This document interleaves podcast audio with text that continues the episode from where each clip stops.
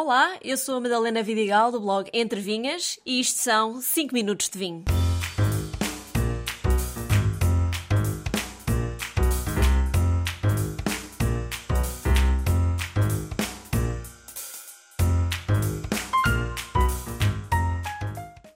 Hoje o episódio é um pouco diferente. Diria que é mais uma lição de história.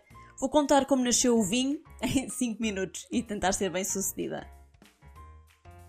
Para falar da origem do vinho, nada melhor do que trazer algo da região demarcada e regulamentada mais antiga do mundo, o Douro. Abriu o Val Dona Maria Douro Superior Branco. É feito com as castas típicas da região, rabigato e viozinho. Quando cheirei este vinho, lembrei-me logo de abacaxi, de tão aromático e frutado. Mas depois na boca, além de manter esse aroma tropical, senti também alguma lima e amêndoa crua. É seco, tem acidez média e um ligeiro final amargo que eu adoro. Teve um curto estágio de barrica, o que já lhe dá algum corpo, e por isso é um vinho que se pode beber sem nada, mas também acompanha bem uh, comidas com especiarias e carnes brancas, por exemplo.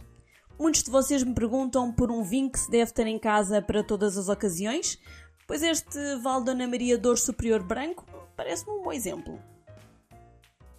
Quanto à origem do vinho, não há total consenso. Durante muitos anos dava-se especial importância à cultura grega e romana, à mitologia, ao deus Baco e Dioniso, aos rituais da bebida, mas pouco se pensava no antes desse período. Apenas a partir do final do século XX é que se começou a pensar melhor no assunto e a fazer investigação mais profunda. Geograficamente, o vinho nasceu na região do Cáucaso, onde hoje encontramos países como Geórgia, Azerbaijão e Arménia.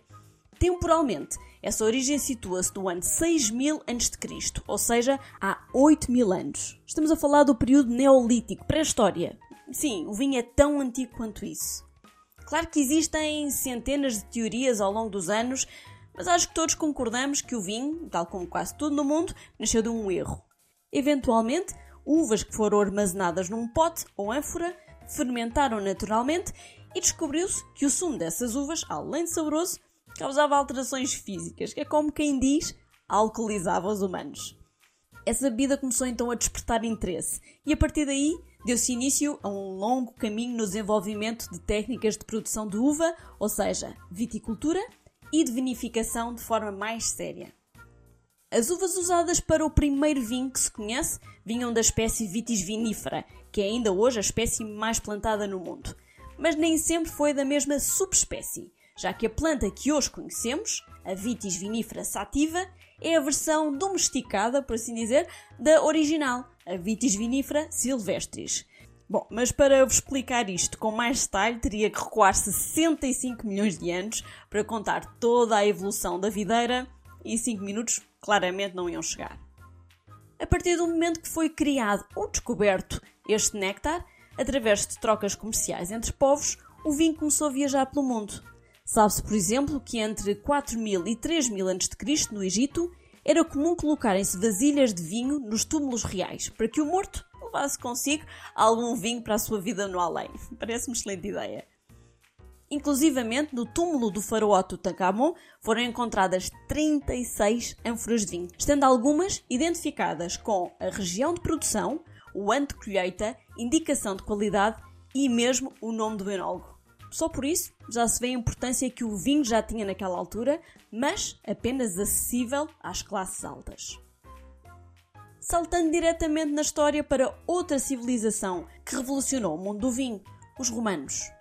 Se os gregos tiveram um papel importante no desenvolvimento da viticultura e mesmo em rituais de consumo, os romanos realmente marcaram a história do vinho. Investiram muito neste setor, definiram técnicas de viticultura, desde a poda à colheita da uva, a vindima, que ainda hoje usamos. Gostavam de vinho doce, por isso colhiam a uva tardia. Também gostavam de vinho com mais álcool, então ferviam-no para concentrar açúcar. Ou seja, faziam os antepassados dos nossos colheita tardia e vinhos fortificados. Também já se falava de como se devia provar o vinho, como o guardar e envelhecer. Já que falamos de romanos, estes chegaram aqui à Península Ibérica pelo século II. Depois de muita luta, conquistaram o território e impuseram os seus hábitos, que lá está. Trouxeram técnicas de cultivo da vinha, como os socalcos, e introduziram novas castas. Por esta altura, o vinho também começava a ganhar valor comercial e nisso os romanos sempre foram muito bons.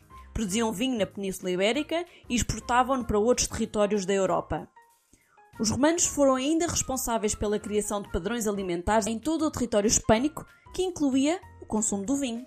Inclusive, consideravam bárbaros os povos que não consumiam vinho.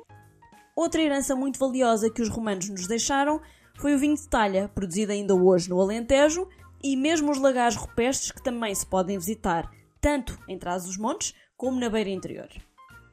Mais tarde, a expansão do cristianismo no mundo, a religião onde o vinho era indispensável durante as celebrações, ajudou a difundir o seu consumo. E não posso deixar ainda de mencionar o papel dos monges de Cister na história do vinho, em Portugal especificamente.